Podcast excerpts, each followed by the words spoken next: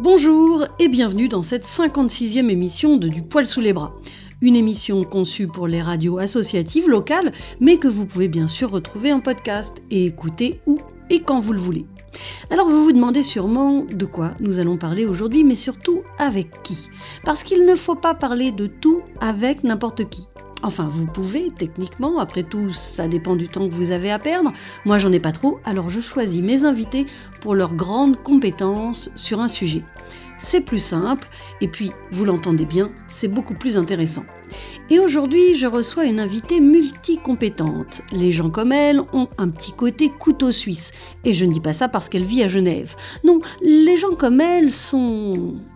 Alors les gens comme moi, peut-être pour commencer, je dirais que ce qui me définit le plus et ce qui euh, me lie euh, le plus avec euh, les personnes de mon entourage, c'est ma sexualité, le fait d'être lesbienne, puisque pour moi c'est à l'origine d'un engagement politique, mais aussi d'une trajectoire professionnelle, hein, puisque j'ai travaillé sur et je travaille toujours sur l'histoire lesbienne. Donc c'est d'appartenir à une minorité sexuelle, mais c'est aussi d'être féministe. Les gens comme moi, ce sont les gens qui sont féministes. mais je pense qu'aussi ça, ça, dépend des, ça dépend des contextes, en fait, ça dépend des moments. Il y a certains moments où ça va être important d'être avec des gens comme moi, c'est-à-dire d'autres lesbiennes. Puis il y a d'autres moments où ça va être euh, important d'être avec des féministes. Il y a d'autres moments où je vais me sentir avec des gens comme moi quand je suis avec des personnes juives, par exemple. Euh, ou d'autres moments, je vais me sentir avec des gens comme moi quand je suis avec des chercheurs, des chercheuses, des intellectuels. Euh, d'autres moments, je vais avoir l'impression d'être avec des gens comme moi quand je vais être, pardon, avec des gens qui pensent qu'il n'y a pas de déconnexion entre les savoirs et la pratique militante, quelles que soient ces pratiques militantes. Donc je pense que ça dépend des moments, ça dépend des contextes et ça dépend des gens qui sont avec moi.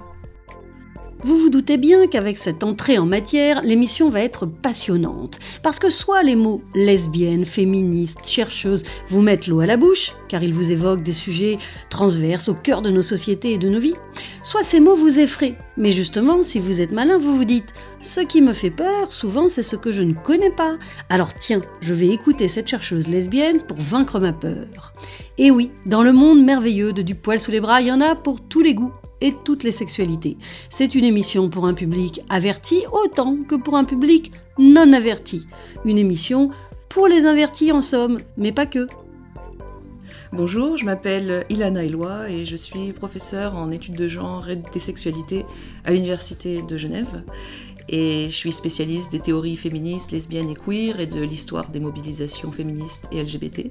J'ai beaucoup travaillé sur l'histoire euh, des mobilisations féministes et lesbiennes dans les années 70 en France et euh, sur les liens entre féminisme et lesbianisme euh, à cette époque en m'intéressant particulièrement à la trajectoire de Monique Wittig, qui est une grande théoricienne féministe et lesbienne et qui a produit une œuvre très importante pour penser le lesbianisme comme une position politique mais aussi une position théorique à partir de laquelle euh, produire une pensée critique sur l'hétérosexualité comme norme euh, dominante.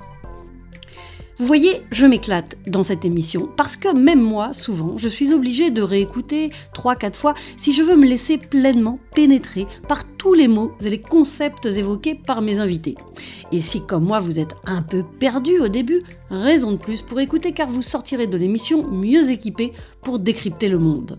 Alors si j'ai envie qu'on écoute Ilana Eloi aujourd'hui, c'est parce qu'elle a co-dirigé un ouvrage, Lesbienne, PD, arrêtons de raser les murs, sous-titré Luttes et débats des mouvements lesbiens et homosexuels des années 70 et 80, un livre paru aux très bonnes éditions La Dispute en 2023, et donc un livre réalisé sous la direction d'Ilana Eloi, mais aussi de Hugo Bouvard et Mathias Kéré.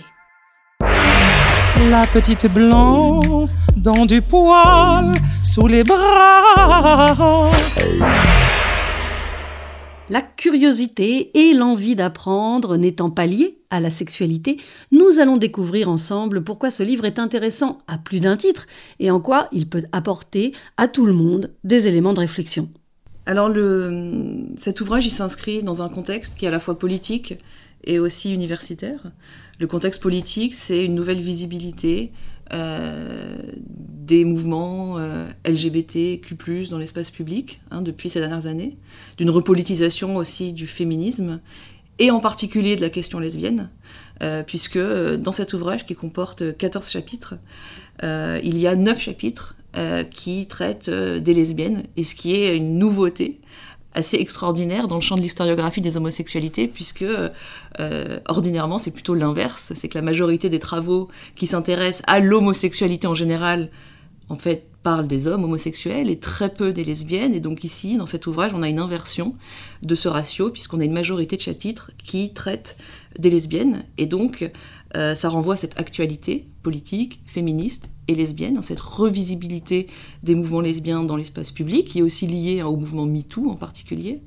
Et puis euh, l'autre actualité, donc elle est universitaire, c'est euh, le développement, le renouvellement des recherches sur les mouvements LGBT et sur l'homosexualité. C'était, c'est un champ de recherche qui, en particulier en France, hein, pendant longtemps a été quand même très minoritaire, extrêmement minoritaire. C'était très difficile pendant très longtemps de financer, enfin d'obtenir des financements pour financer euh, des recherches sur les minorités sexuelles en général et sur l'histoire des minorités sexuelles.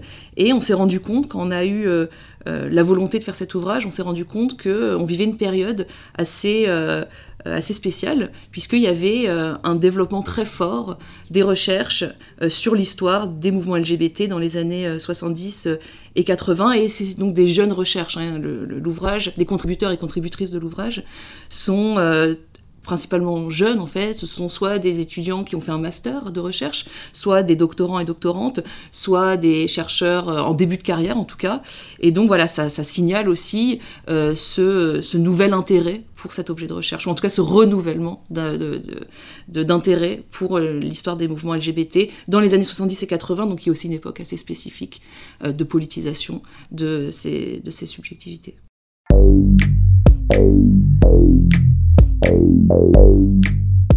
Un livre donc assez inédit qui propose de jeter un regard sur des luttes d'il y a 40 et 50 ans.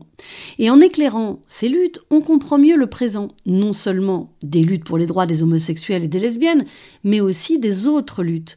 Parce que les tensions, les mobilisations, les débats qui traversent ces luttes font avancer d'autres luttes. Voilà, parler des luttes des lesbiennes, par exemple, eh bien, c'est raconter des luttes de femmes, c'est raconter des luttes d'autres minorités, c'est faire grandir tout le monde. Et c'est ça que nous raconte le livre. Alors ça nous raconte euh, plusieurs choses. Euh, je crois que l'ouvrage, il fait quatre pas de côté euh, par rapport aux recherches préexistantes sur cette histoire. le premier pas de côté, c'est un décentrement géographique, c'est-à-dire que les recherches, jusqu'à présent, s'intéressaient particulièrement à Paris, les recherches sur les mouvements LGBT. et ici, on a plusieurs chapitres qui s'intéressent à d'autres villes, comme Lille, comme Lyon, comme Rennes, euh, par exemple. Euh, le deuxième pas de côté, euh, c'est je l'ai déjà dit, c'est que c'est un ouvrage qui fait, qui consacre une part très importante aux lesbiennes, aux mobilisations lesbiennes, à la politisation du lesbianisme. Hein. Donc il s'agit de comprendre en fait comment a été pensé, comment a été défini le lesbianisme dans les années 70 et 80, et aussi d'interroger l'articulation entre lesbiennes et mouvements féministes, lesbiennes et mouvements homosexuels, avec par exemple la question de la construction de la mixité homosexuelle, qui peut aujourd'hui paraître comme une évidence, mais qui en réalité à l'époque ne l'était pas. Et là, c'est le chapitre de Justine Fourgeot auquel je pense en particulier, puisque pour certaines lesbiennes, il était évident que les lesbiennes étaient avant tout des femmes, donc des féministes, qu'elles n'avaient pas grand-chose à faire avec les gays, donc des hommes au sein de mouvements homosexuels. Euh, pour d'autres, c'était au contraire... Euh, euh, en tout cas, c'était non seulement évident, mais c'était aussi un enjeu euh, c'était quelque chose à construire. Euh, il fallait le faire, mais c'était pas donné d'avance, c'était pas acquis, c'était l'objet d'une lutte euh, de, de prendre en compte les lesbiennes au sein des mouvements homosexuels mixtes. Donc ça c'est pour la dimension lesbienne de l'ouvrage, mais je pourrais évoquer d'autres aspects de cette dimension. Et puis le troisième pas de côté, c'est celui des tensions et des conflictualités, mais aussi des alliances entre ces mouvements et d'autres mouvements sociaux, en particulier les syndicats d'extrême gauche, euh, ou la Ligue communiste révolutionnaire. Euh, on a un chapitre qui s'intéresse euh, à la Commission nationale homosexuelle au sein de la Ligue communiste révolutionnaire, donc construire des alliances entre différents mouvements sociaux, et puis penser les frontières de ce sujet homosexuel, comment on définit l'homosexualité, qu'est-ce que ça signifie être gay, être homosexuel, être pédé, pourquoi on choisit un terme plutôt qu'un autre, et puis aussi sur cette question des frontières, quelles sont les subjectivités qui sont mises à la marge euh, ou qui sont euh, exclus de ces collectivités, de ces communautés. Et là, je pense en particulier au chapitre de Younes Lakhal, qui s'intéresse à la fétichisation des personnes racisées dans les petites annonces de rencontres homosexuelles. Et donc, il explique très bien comment ces petites annonces de rencontres altérisent en les hypersexualisant les personnes non blanches. Et puis euh, le dernier point de côté, c'est celui euh, de la culture, de la politisation par la culture, puisque quand on pense au militantisme, au mouvement euh, LGBT de cette époque, on pense principalement aux manifestations, en tout cas à des modes de faire politique plutôt traditionnels, classiques, construire des collectifs, écrire des tracts, aller dans la rue, descendre dans la rue et manifester, avoir des revendications auprès, de, auprès des institutions politiques. Et ici, on a souhaité interroger en fait le rôle des activités culturelles aussi euh, dans la politisation euh, de l'homosexualité et du lesbianisme euh, et dans la construction de communautés et aussi dans la construction justement d'un sens de l'appartenance à une communauté homosexuelle, et donc activités culturelles qui peuvent passer par des festivals de films lesbiens, par exemple. C'est le chapitre de Marie Bobichon sur l'histoire du festival quand les lesbiennes se font du cinéma. Euh, on peut penser aussi au chapitre de Lorraine Wyss sur l'histoire d'une troupe de théâtre féministe lesbienne à la fin des années 70 et au début des années 80 à Lyon, euh, les Lilith Follies. Euh, voilà, et puis on peut penser aussi au chapitre sur Rennes, qui s'intéresse à la construction d'une contre-culture féministe lesbienne qui passe par des activités sportives, des activités de, menuiserie, de mécanique, de do-it-yourself, etc. Donc comment la culture aussi participe, façonne en fait le sens de l'appartenance à une communauté politique.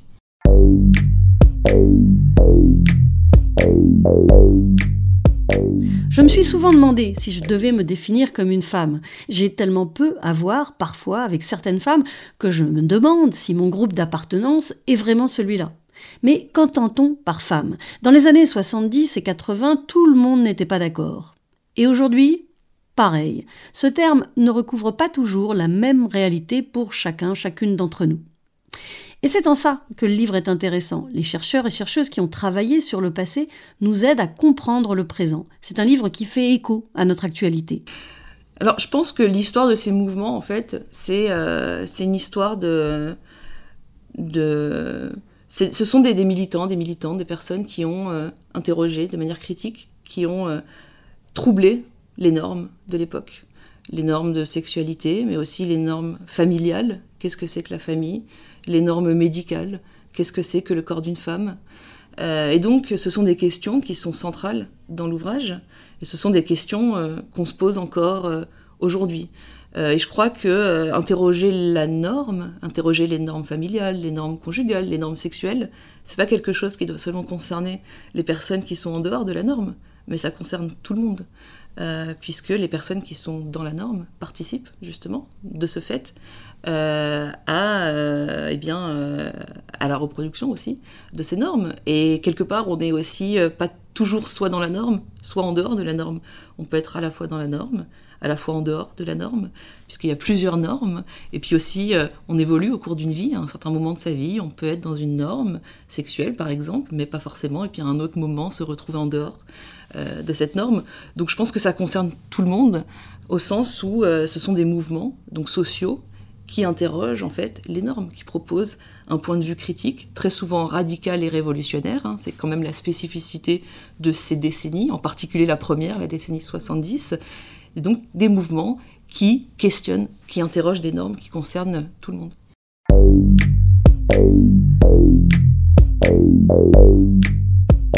C'est très vrai ce que dit Ilana Eloi. Nous, lesbiennes, PD, on interroge les normes.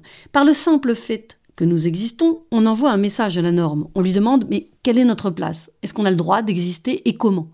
Il est là l'écho des luttes. Si vous répondez non aux personnes homosexuelles, vous répondrez non à d'autres. Si au contraire, vous vous dites que chacun, chacune a le droit de vivre et que donc, si la norme empêche cela, c'est qu'il faut dénormer ce qui a été mis en place. Alors ça devient intéressant parce qu'on se demande, bah tiens, qui a décidé des normes? Pourquoi? Pour servir quels intérêts?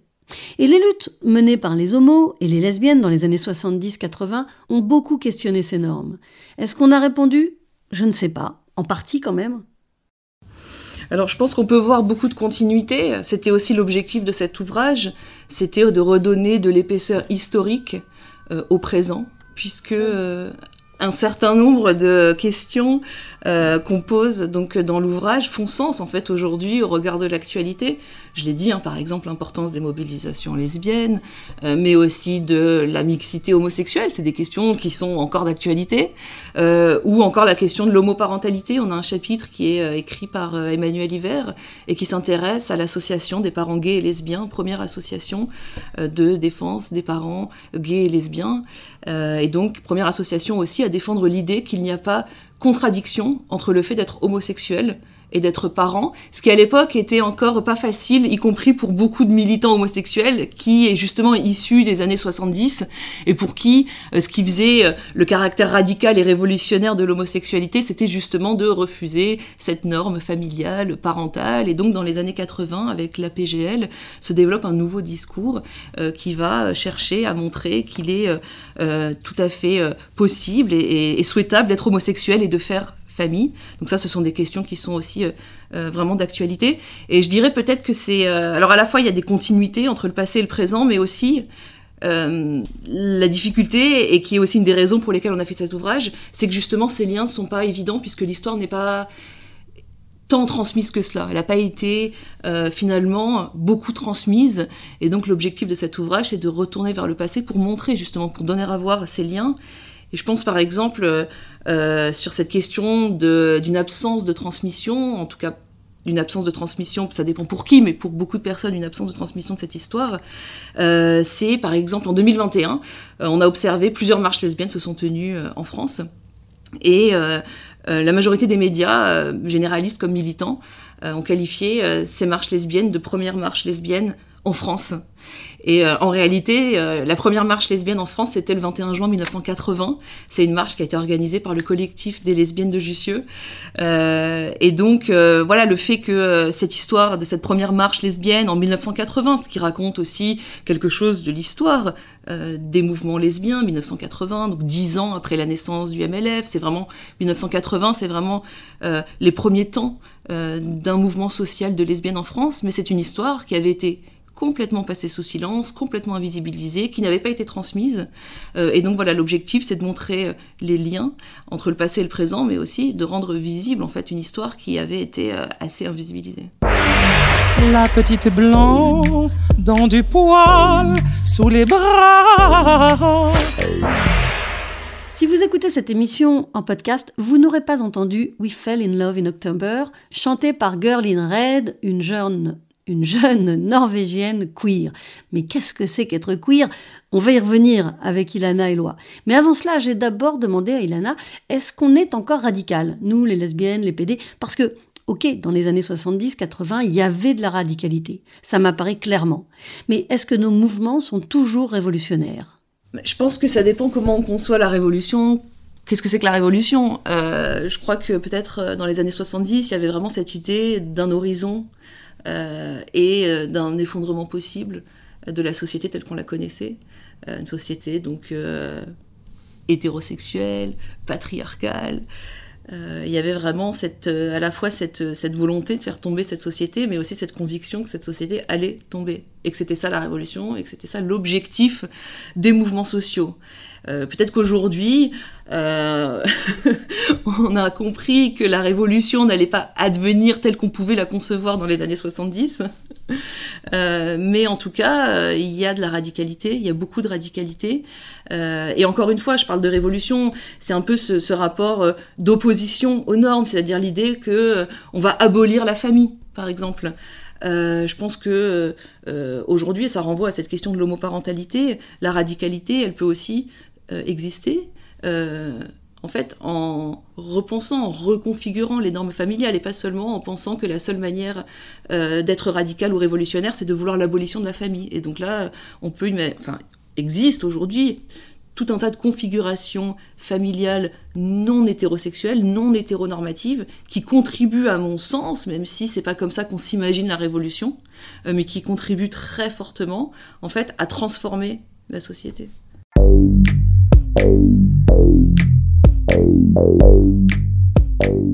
Les combats des lesbiennes et des PD ont contribué à transformer et transforment encore la société. Très bien. Ilana Eloi a raison, la radicalité n'est plus au même endroit, mais elle est là. Cela dit, l'autre question, c'est qui transforme aujourd'hui? On entend beaucoup dire la communauté LGBTQI, mais c'est quoi? C'est qui cette communauté? Qu'ont-elles encore en commun ces personnes? Tout à l'heure, je vous disais qu'on allait revenir sur le queer. Eh c'est peut-être le moment de creuser un peu toutes ces catégories, dont le queer. Alors, je pense que les catégories, elles sont toujours à prendre euh, avec euh, beaucoup euh, de précautions. Est-ce qu'il y a une communauté LGBT Je suis pas sûre. Est-ce qu'il y a une communauté queer? Je suis pas sûre. Tout dépend de ce qu'on met dans ces termes. Même les catégories, en fait, qu'est-ce que c'est qu'une lesbienne Qu'est-ce que c'est qu'un gay Qu'est-ce que c'est qu'un homosexuel? Bon, ce sont des catégories, en tout cas pour lesbiennes, homosexuelles, qui ont été inventées au 19e siècle par la médecine pour catégoriser, pour classifier, pour exclure, pour marginaliser, euh, et qui ont été ensuite euh,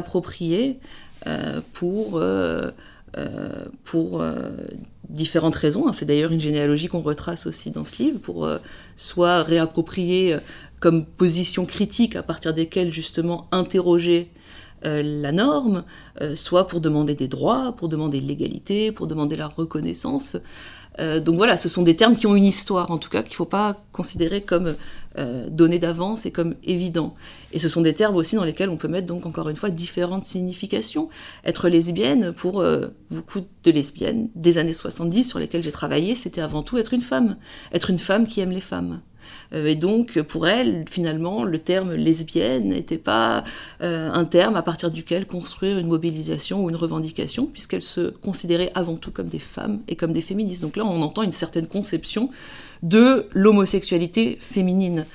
Euh, et puis par la suite, Monique Wittig va écrire que les lesbiennes ne sont pas des femmes, et donc euh, voilà, va rompre avec cette logique selon laquelle les lesbiennes seraient avant tout des femmes, et ce qui va permettre aussi, à la fois théoriquement et politiquement, de penser des formes d'alliance justement avec les gays, au nom d'une dissidence des gays et des lesbiennes vis-à-vis de l'hétérosexualité cette fois-ci, et non plus euh, des lesbiennes comme femmes qui seraient dissidentes du patriarcat. voilà, ça permet aussi de penser de manière distincte le patriarcat et l'hétérosexualité. Euh, alors le queer, en fait, ça renvoie aussi un petit peu à ça. Euh, justement, le queer, enfin la position queer, qui effectivement en français sonne un petit peu bizarrement, puisque c'est un terme anglais, donc c'est toujours un petit peu compliqué d'utiliser ce terme en français. Queer, à l'origine, c'est donc une insulte hein, qui signifie bizarre, euh, anormal, et en lien avec, euh, bizarre, hein, en lien avec une déviance, entre guillemets, de genre ou de sexualité. Euh, et donc le terme de queer, il a été réapproprié par euh, des mouvements sociaux dans les années 90 et puis par des théoriciens et théoriciennes. Et justement, le terme de queer, il permet d'insister sur euh, le fait que ces identités, elles ne sont pas naturelles, elles ne sont pas essentielles, il n'y a pas de substance, mais qu'elles s'inscrivent dans un rapport d'opposition à une norme. Elles n'ont pas de contenu prédéfini. Euh, se dire queer, c'est une manière de dire que ce sont des identités qui ont été forgées, formées dans un rapport avec le pouvoir pour exclure. Et donc c'est une manière de pointer davantage en fait le pouvoir, la norme hétérosexuelle plutôt que l'identité euh, en soi. Donc ce sont en fait c'est euh, queer, c'est ce qu'on peut appeler en fait une posture un petit peu enfin en tout cas qui, qui, qui critique l'identité, qui critique l'évidence de l'identité pour dire que ces identités, elles s'inscrivent dans un rapport de pouvoir, elles sont constituées à travers un rapport de pouvoir.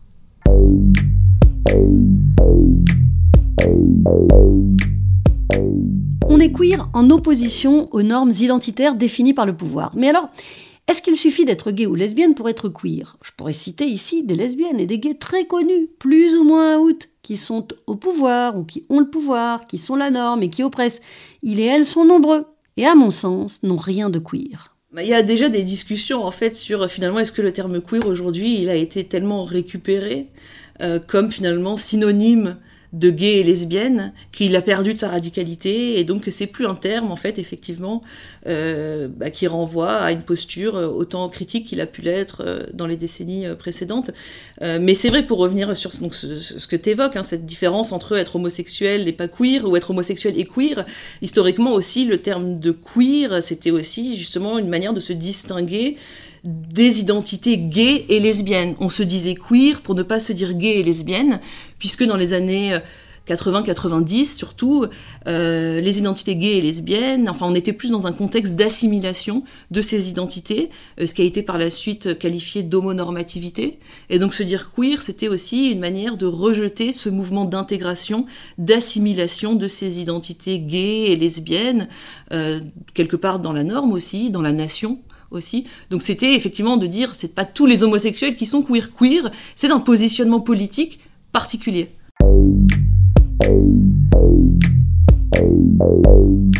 Donc reprenons. Il y a de la radicalité dans la façon de faire famille, par exemple. La communauté des lesbiennes et des PD a encore des choses à revendiquer. Tiens, d'ailleurs, ça me fait penser que j'ai oublié de vous dire que PD n'est pas un gros mot. Souvent, quand je le dis, parfois, en tout cas, des gens s'offusquent. Mais se réapproprier ce terme, c'est un acte politique fort. On a le droit d'être PD ou gros, et ni l'un ni l'autre ne devrait être des insultes ou des gros mots.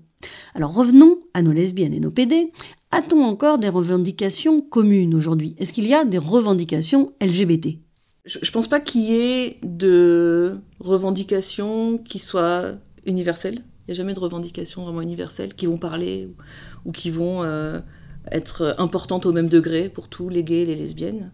En revanche, je pense que c'est justement ça, en fait, euh, qu'il faut prendre en compte. C'est le fait que les revendications, elles sont multiples et elles peuvent aussi, euh, parfois, éventuellement être contradictoires. Et pour moi, faire communauté, c'est justement penser la diversité, la pluralité des revendications, euh, des urgences politiques en fonction de sa position sociale. Et donc, je crois que c'est la condition justement pour faire communauté, c'est de prendre en compte les différences, en réalité, les antagonismes et le fait qu'on ait des intérêts en fait qui sont divergents, ne serait-ce que le fait d'être femme ou homme quand on est dans une, quand on est homosexuel. Je veux dire, on n'a pas les mêmes intérêts en fonction euh, de, du, fait d'être homme euh, ou femme, du fait d'être trans ou cis. Euh, on n'a pas non plus les mêmes obstacles. C'est pas la même chose de subir l'homophobie ou de subir la transphobie. Y compris vis-à-vis de la loi, c'est pas la même chose. Donc je dirais, pour moi, voilà, l'enjeu c'est pas forcément de trouver en fait une revendication qui, qui unifie tout le monde, mais c'est au contraire de penser euh, ces, ces, différences et ces divergences.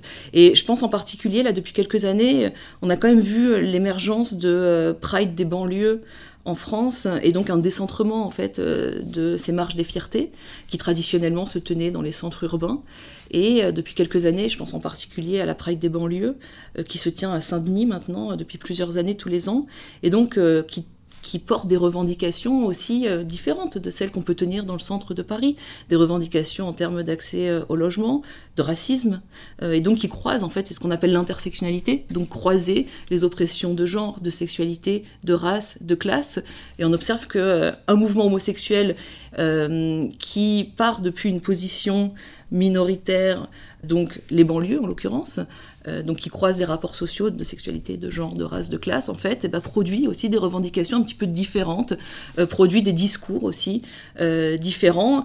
Et, je crois que l'idée, c'est pas forcément, encore une fois, de vouloir universaliser ces revendications-là, mais en tout cas de voir comment on peut construire un mouvement homosexuel peut-être décentré, multiple, et donc de refuser, je pense, l'uniformisation en fait de revendications. Moi, je pense que c'est ça qui est important. La petite blanc dans du poil sous les bras. Si vous êtes branché sur votre radio FM, vous venez d'écouter les chianteuses. Sinon, tant pis pour vous, mais on continue la discussion avec Ilana Eloi, professeure en études de genre et des sexualités à l'Université de Genève. On peut faire communauté avec des gens différents, nous dit Ilana. Et heureusement d'ailleurs. Quelle tristesse ce serait de ne faire communauté qu'avec des identités similaires aux nôtres. Faire ça, c'est devenir identitaire et c'est pas joli joli. Alors la question au cœur des revendications de notre communauté, c'est la question des dominations, semble-t-il. C'est ça qui compte. Et c'est là qu'on va faire communauté. Les luttes gays et lesbiennes ne sont pas des luttes qui ne concernent que la sexualité. Bah oui, oui, je, pense que c'est vraiment de ne pas considérer que, pour le dire simplement, que euh, la seule. Euh, en fait, que les mouvements homosexuels ne s'intéressent ou ne politisent, que l'objectif des mouvements homosexuels ne serait que de politiser les rapports sociaux de sexualité. Point barre. C'est-à-dire comme étant distinct en fait d'autres rapports sociaux. Ça, c'est une véritable erreur, puisque si, si on pense ça, en fait, on forge, on construit un sujet des luttes homosexuelles qui va être blanc, qui va être principalement masculin, qui va être bourgeois, qui va être urbain. Donc je pense l'erreur fondamentale, c'est de penser que les mouvements homosexuels portent un projet politique qui a à voir seulement avec la sexualité. C'est faux, parce que la sexualité a toujours déjà à voir avec le genre, avec la classe sociale, avec la race. Donc. Euh... Alors on se retrouve où? Sur la classe? Il ne reste que ça? Est-ce qu'on peut encore militer avec des gays? Est-ce qu'on va continuer à faire des trucs ensemble? Bah, Je pense qu'on a pu penser peut-être à un moment donné que euh, la lutte ou le combat pour le mariage, l'adoption, la filiation pour les couples de même sexe, c'était euh, euh, l'objectif ultime de la lutte et qu'une fois qu'on aurait atteint l'égalité des droits, finalement, on n'aurait plus besoin de mobilisation, de mouvement, puisqu'on atteindrait l'égalité. Et en fait, je pense que, bon, déjà, évidemment, c'est une avancée sociale, formidable avancée sociale, mais qui n'a pas, qui a pas, euh, euh, qui, a, pas éliminé l'homophobie, la lesbophobie, la transphobie. Euh, bon, il y a aussi d'autres revendications, hein, comme la fin de la stérilisation forcée pour les personnes trans, qui a été euh, qui a été voté en 2016 maintenant, ou encore aujourd'hui la revendication, enfin l'ouverture de la PMA, de procréation médicalement assistée aux personnes trans. Donc en fait, les droits, pardon, le mariage et, l'adoption, c'était en fait, enfin voilà, c'était pas seulement les seuls acquis à obtenir. donc sur le plan juridique, sur le plan social, il y a encore des avancées à avoir, et surtout, je pense que quelque part, paradoxalement, euh, cette, euh, ces, avancées juridiques légales, elles ont aussi permis, encore une fois, d'ouvrir en fait euh, de nouveaux terrains politiques et donc de permettre à des voix qui étaient à l'époque peut-être plus minoritaires et plus inaudibles de se faire entendre. Et donc là, je reviens encore à cette question de penser l'homosexualité cette fois-ci depuis des positions moins centrales. et donc paradoxalement, je pense que ça a ouvert en fait tout un espace qui ont permis, qui ont permis en fait euh, de nouvelles revendications, de porter euh, de, nouvelles revendications. Euh, après, est-ce qu'on peut encore faire communauté? Enfin, je, pense que, je pense que oui, justement, parce que l'égalité, en fait, elle n'est elle est, elle est pas, pas atteinte. Et donc, et donc il y a toujours beaucoup de, beaucoup de choses à faire, il y a toujours beaucoup de luttes à mener. Et, mais voilà, après, je pense qu'il faut toujours se dire que quand on se sent bien dans un espace, quand on se sent avec sa communauté, bah, se demander aussi euh, peut-être euh, à ceux et celles qui sont pas là.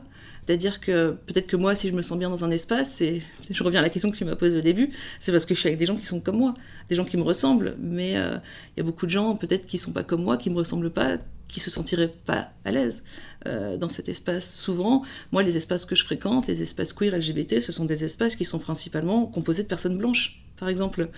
Euh, donc euh, voilà, à quel moment on se sent en communauté, à quel moment on se sent chez soi, euh, c'est aussi lié à des formes peut-être, enfin en tout cas de, toujours penser que si on se sent à l'aise, c'est aussi bien souvent parce qu'on est avec des gens comme nous, qui nous ressemblent. Donc je pense de jamais perdre ça de vue. Enfin en tout cas moi c'est vraiment quelque chose que, que je garde toujours en tête, et notamment parce que j'ai travaillé en fait sur les rapports entre féminisme et lesbianisme, et je me disais tout le temps, mais il faut penser aux lesbiennes qui ont justement pas milité dans les mouvements féministes, qui ne se sentaient pas chez elles, qui ne se sentaient pas bien dans le féminisme.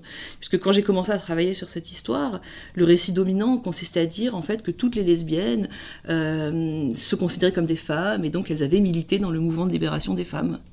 Et je me suis certaine mais les historiens et historiennes ne se sont pas vraiment demandé, mais quelles sont celles, en fait, qui n'ont pas rejoint le MLF parce qu'en fait, elle s'y sentait mal, ou qui ne voulait pas rejoindre le MLF parce qu'elle se sentait plus lesbienne que femme. Et donc voilà, moi, c'est une question qui a été très importante pour moi de toujours penser aux absents et aux absentes, à celles et ceux qui sont pas là dans la communauté.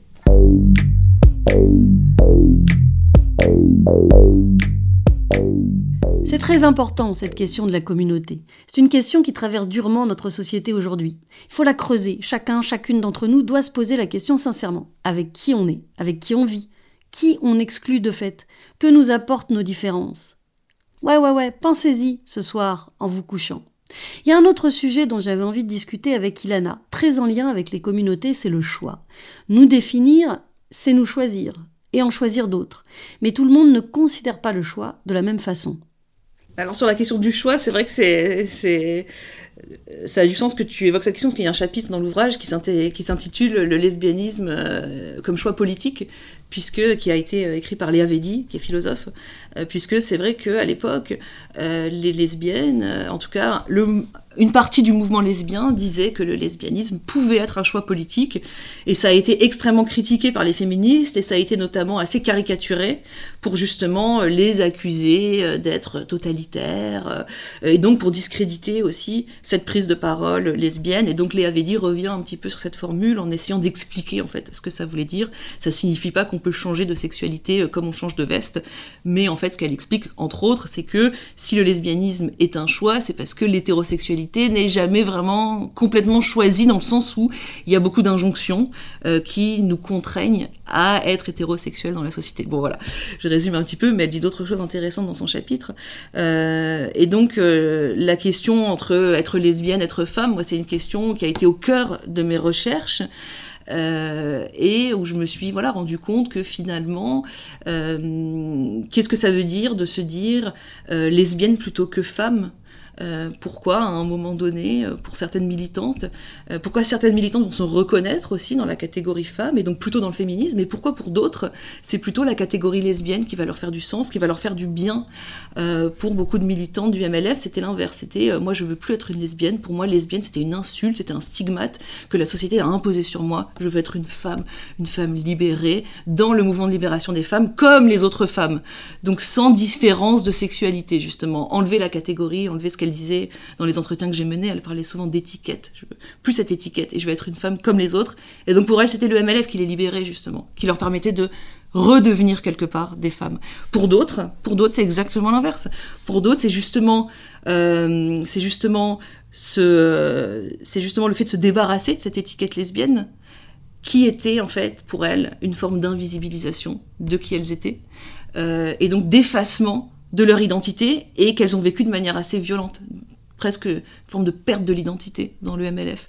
Dans le MLF, je devais être une femme, je pouvais plus être une lesbienne. Mais qui étais-je? Mon identité, cette expérience de l'oppression euh, était indicible, n'existait plus, alors que c'est une part de moi qui me constitue. Euh, et donc pour elle, euh, pour elle, c'était plus cohérent de construire et de rejoindre des collectifs de lesbiennes et éventuellement des collectifs homosexuels mixtes.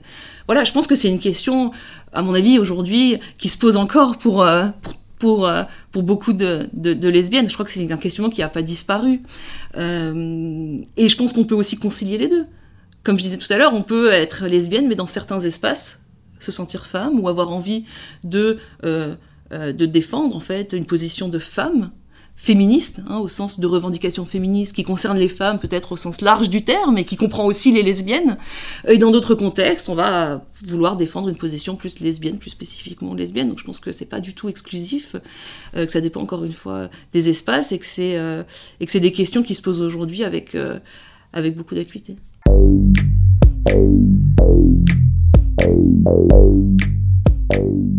Vous n'avez pas bien compris pourquoi on peut considérer qu'il y a une contrainte à l'hétérosexualité, eh bien, prenez mon exemple. Moi, je suis sortie avec des garçons, parce qu'être une lesbienne n'était pas une option il y a bien longtemps, lors de mon adolescence et en tant que jeune adulte.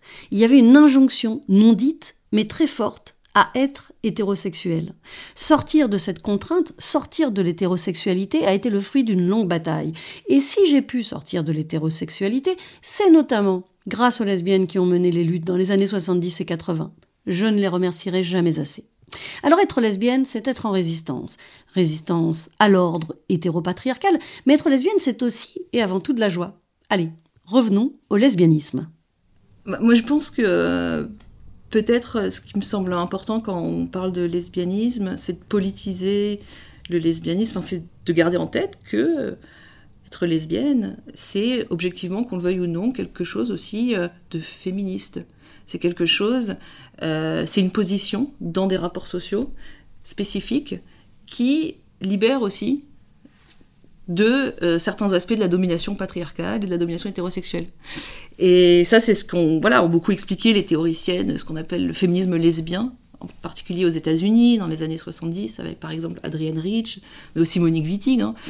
Euh, voilà, c'est de dire que, euh, étant donné la société dans laquelle on vit, qui est une société structurée à travers des rapports de domination, notamment patriarcaux, être lesbienne, c'est aussi une manière de s'affranchir d'une certaine forme de domination, ce qui ne veut pas dire que les lesbiennes ne subissent pas de sexisme, euh, mais en tout cas c'est aussi une manière de se construire une vie peut-être euh, un petit peu plus euh, libre vis-à-vis de cette domination patriarcale. Et je crois que ça, c'est important de l'entendre, d'entendre que le lesbianisme, c'est une forme de féminisme, qu'on le veuille ou qu'on ne le veuille pas. Objectivement, c'est une manière de vivre une vie assez féministe quand même, en tout cas assez libérée euh, de, certaines, de certains aspects de la, de, de, de la domination patriarcale. Et je crois que c'est important dans les luttes féministes d'entendre ça, ce qui ne ce qui veut pas dire qu'on peut pas être féministe hétérosexuel, ce qui veut pas dire que pour être féministe, il faut être lesbienne. Mais en tout cas, de, de comprendre ça, c'est aussi comprendre euh, comment euh, fonctionne le patriarcat, comment fonctionne l'hétérosexualité. Et là, je renvoie à Monique Witting aussi, que l'hétérosexualité, bah, c'est aussi une norme dominante qui se fonde sur quand même une appropriation des femmes par les hommes. Enfin, c'est quand même, euh, c'est pas seulement un désir, c'est pas seulement une orientation sexuelle, mais c'est aussi un régime politique qui est indissociable de la domination euh, patriarcale.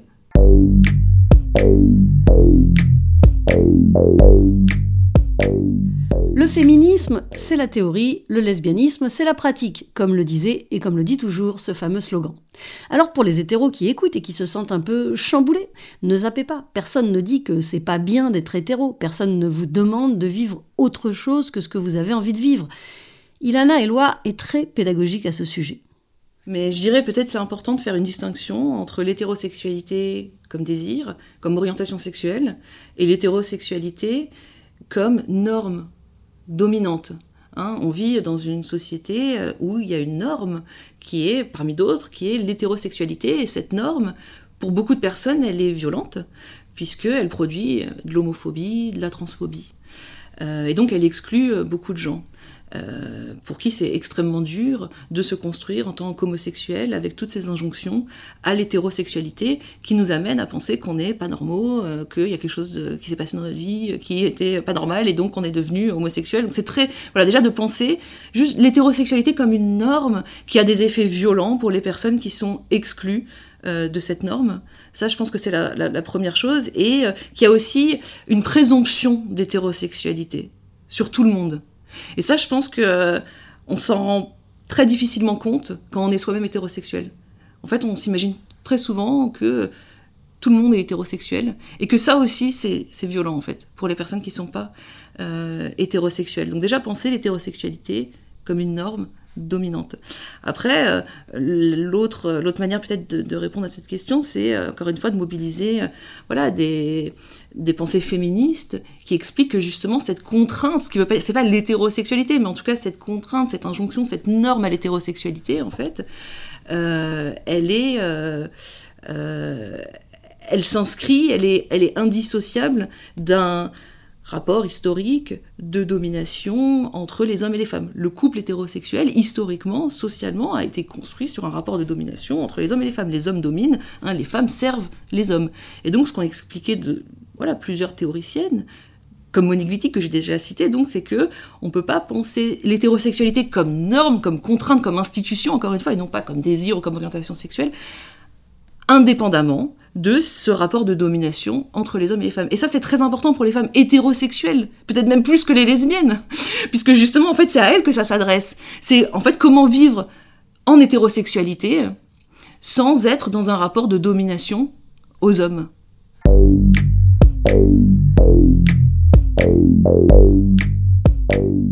Waouh, vous avez entendu comme c'est plus clair quand c'est Ilana Eloi qui le dit. Allez, pour terminer, moi j'ai demandé à Ilana si on avait oublié de parler d'un aspect important des luttes. Eh bien évidemment, oui.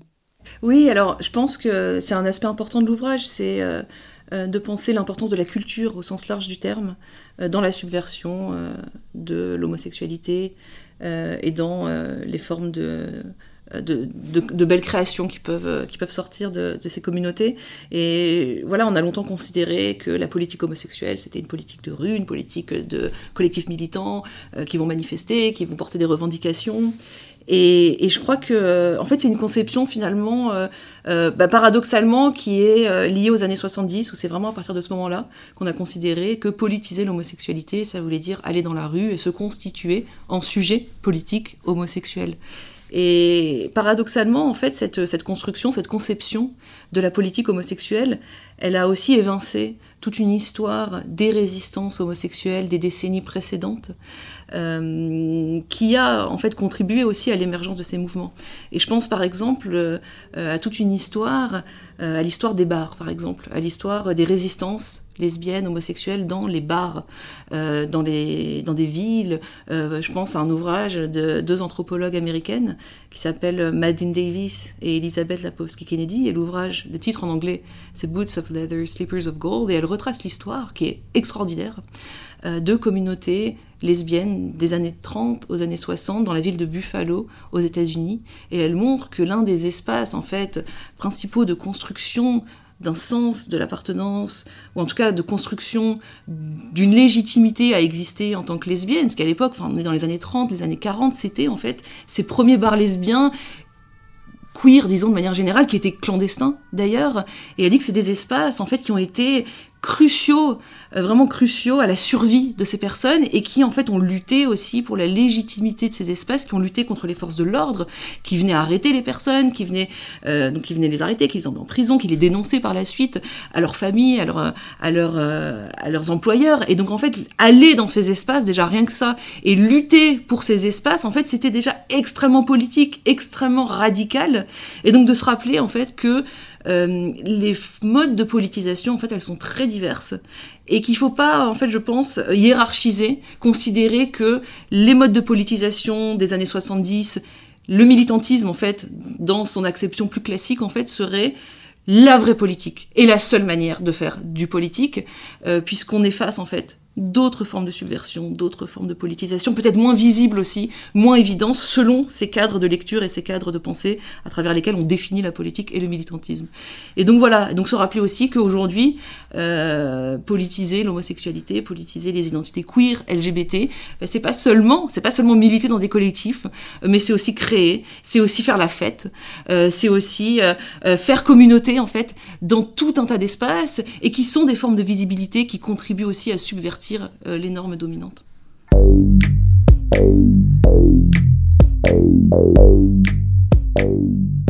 J'ai lu un jour qu'on retenait environ sept grandes idées, au-delà on oublie un peu. Alors je ne sais pas si c'est vrai, c'est sûrement assez inexact, mais au cas où, vous pouvez retenir. Qu'être lesbienne, c'est être en résistance, que nos identités LGBTQI évoluent au cours de nos vies, que nos identités enferment ou libèrent selon ce qu'on en fait, que les luttes lesbiennes et homosexuelles servent toutes celles et ceux que la norme oppresse. Ne pas oublier non plus que l'hétérosexualité est une contrainte, qu'on en soit content ou non. Et puis qu'on peut choisir et penser la notion de choix. Et enfin, ne pas oublier non plus ce qui a poussé Ilana et d'autres à écrire leur ouvrage. Ce qui nous a poussé à faire cet ouvrage, c'est euh, on a l'impression que aussi tout ce qui se passe aujourd'hui, euh, on peut avoir l'impression que tout ce qui se passe aujourd'hui dans l'espace public, le féminisme, les mobilisations queer, LGBT, que c'est nouveau. Euh, on peut avoir tendance à oublier en fait que dans les périodes euh, peut-être où c'était moins visible, ou en tout cas ces revendications avaient moins d'écho dans l'espace public, que euh, qu'il n'y avait pas des gens aussi qui étaient là et qui ont fait beaucoup de choses. et je les regarde parce qu'on voilà, on a connu aussi, on a milité ensemble euh, dans des collectifs, euh, notamment le collectif Oui Oui Oui à l'époque. Et en fait que cette histoire aussi, dans des, ce qu'on appelle peut-être ce qu'on peut qualifier peut-être de creux de la vague par rapport à des périodes de vague. En fait, ces, moments-là sont indispensables euh, aux périodes de vague et donc de ne pas oublier euh, tout ce qui s'est fait avant et ce qui a permis euh, aux périodes qu'on connaît et qu'on traverse aujourd'hui de pouvoir en fait exister, avoir lieu. Et oui, la visibilité actuelle des minorités de genre et sexuelles doit beaucoup aux militants et militantes qui ont pavé le chemin. Alors continuons de paver et bien sûr continuons de laisser pousser nos poils. Alors je dirais que peut-être de manière générale, j'ai un rapport assez indifférent au poil, euh, mais qui a peut-être à voir à mon rapport plus général avec mon corps. mon corps est une enveloppe, et quelque part j'ai un rapport un petit peu... Euh, ce qui peut sembler paradoxal aussi quand on est féministe, puisqu'on apprend à, vivre avec son corps, à politiser son corps. Mais je pense que moi j'ai un rapport assez distant avec mon corps et donc avec mes poils. Donc finalement, les poils, mes poils m'importent pas énormément, que j'en ai ou que j'en ai pas, hein, ce qui veut pas dire que, euh, que parfois ça peut me sembler aussi important de les enlever. Hein. D'ailleurs, je pense que je suis quand même plutôt à l'aise sans poils, ou en tout cas avec. Euh, parfois ça me soulage aussi d'avoir moins de poils, hein. mais en tout cas, c'est pas quelque chose qui me qui me qui m'occupe beaucoup l'esprit de savoir ce que je vais faire avec mes poils. C'est pas une question très importante pour moi. Et voilà, merci encore à Ilana Eloi que j'ai retrouvée à Genève pour cet entretien. Du poil sous les bras, c'est fini pour aujourd'hui, mais ne pleurez pas, on se retrouve très bientôt pour continuer d'apprendre, de comprendre, de savourer, d'avancer vers plus de justice sociale.